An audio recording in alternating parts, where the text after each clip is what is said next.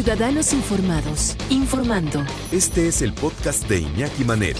88.9 Noticias. Información que sirve. Tráfico y clima cada 15 minutos. Pero Rodrigo González, especialista en comportamiento de perros, director de la Asociación Ladrillos Ayudando y de la Escuela Canina Humanos Ladrando. ¿Cómo estás, Perro Rodrigo? Hola Iñaki, humanidad que nos escuchan, un gusto como siempre compartir con ustedes. Lamentablemente el tema que nos lleva hoy es muy fuerte, muy delicado. Sí, sí, sí. Pero sí, por eso es uh, importante entenderlo de raíz.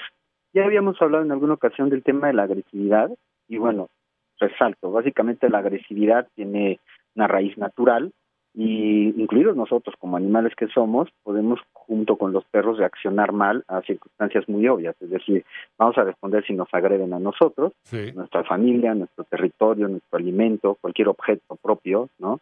Pero entendiendo en un perro que la actitud se da más por un maltrato, porque ha sido inducido, ¿no? Por ejemplo, cuando se le enseña a pelear o tiene un entrenamiento especializado, pero mal manejado, mal, mal mala la instrucción, digamos, hacia el perrito, y entonces la agresividad es muy fácil que se desemboque en algo que lleva la fuera de control por completo. Ahora, aunado a que el animalito puede estar amarrado de por vida, abandonado en una azotea, que es el caso, según entiendo, que se dio en, esta ocasión, este, no sé cómo fue, si el niño básicamente pues no tenía un adulto detrás, pero el hecho de que esté en el territorio de un animalito que se le está pasando mal durante mucho tiempo, es muy fácil que su frustración y ansiedad lo lleven a la agresividad, aunado a que no ha tenido una socialización como debe de ser, tanto hacia personas como otros animales. Entonces no es el perro, eh, y, la pregunta inicial, pero Rodrigo, eh, no es la raza de perros. Es que esta raza es de, es de morder gente, ¿no? Esta raza es muy agresiva, esta raza... No son razas, sino también cómo, cómo los trates, o estoy mal. No, estás en lo correcto. Aquí la cuestión es que es un problema por causa humana.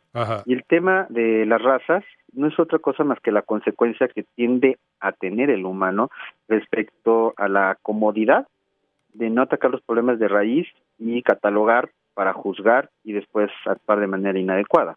Por ejemplo, en España eh, se conocen a los perros potencialmente peligrosos como PPP y entre estos está el Rottweiler, Dogo argentino, Pitbull, Akita, América, Staffordshire, el fila brasileiro, y eh, al establecerse estos perros como de alto riesgo, se les prohíbe salir a la calle sin bozal, con una correa forzosamente de no más de dos metros, y jamás se dan sueltos. Hay animales que tienen mayor nivel de energía y por lo mismo necesitan el, el tener eh, más desahogo mental, digamos. ¿Esto también eso es correcto o es un mito?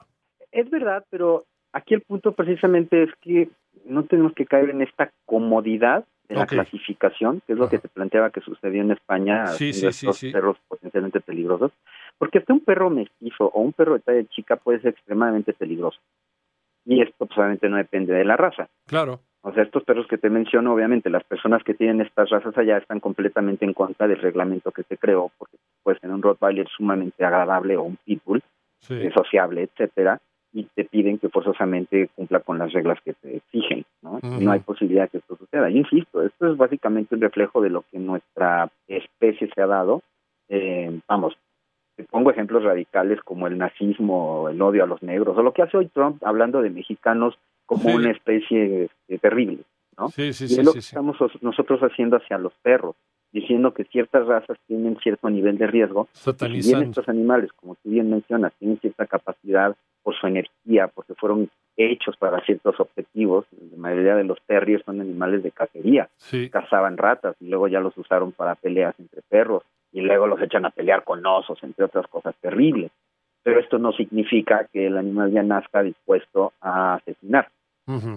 Precisamente el capítulo que tuvimos hace un par de meses sobre una señora que murió por una manada de perros callejeros, sí, ¿te acuerdas? demuestra que no es un tema de raza. Estos perros atacaron por una razón. Y el perro que mata a un niño, yo siempre voy a lo mismo. que hace al niño solo con el perro? Uno. Y dos, y fundamentalmente, ¿qué vida le estás dando al perro para que llegue a tener estas actitudes? Que son muy instintivas hasta cierto punto. O sea, un perro no nace para matar porque lo trae en el instinto. Tiene la capacidad, al igual que el humano, Aquí la cuestión es cómo lo guías desde su crianza para que no llegue a estas actitudes. Es un tema de socialización. Claro. Y el problema, insisto, es que el humano, sobre todo en tema de modas, y aquí cabe resaltar que el pitbull se puso de moda fuertemente en México en los últimos me gusta 10 años. Sí. Entonces, hay mucha gente que no tiene capacidad para cuidarse a sí misma y tienen una raza, volvemos a lo que tú mencionabas, que tiene una gran capacidad en, en cuestión de energía, que si no es dirigida de manera correcta, pues se termina como explotando, pero esto no significa que el perro va a terminar siendo agresivo. Solamente hay que guiar esa energía. Estos perros, especialmente los pitbulls, hay asociaciones que se dedican a ponerles ejercicios muy de acuerdo a sus características y entonces se cuelgan de llantas y otro tipo de, de objetos pesados, etcétera, ¿no? Ajá. Y, el- son sí, perros estables. sí, sí.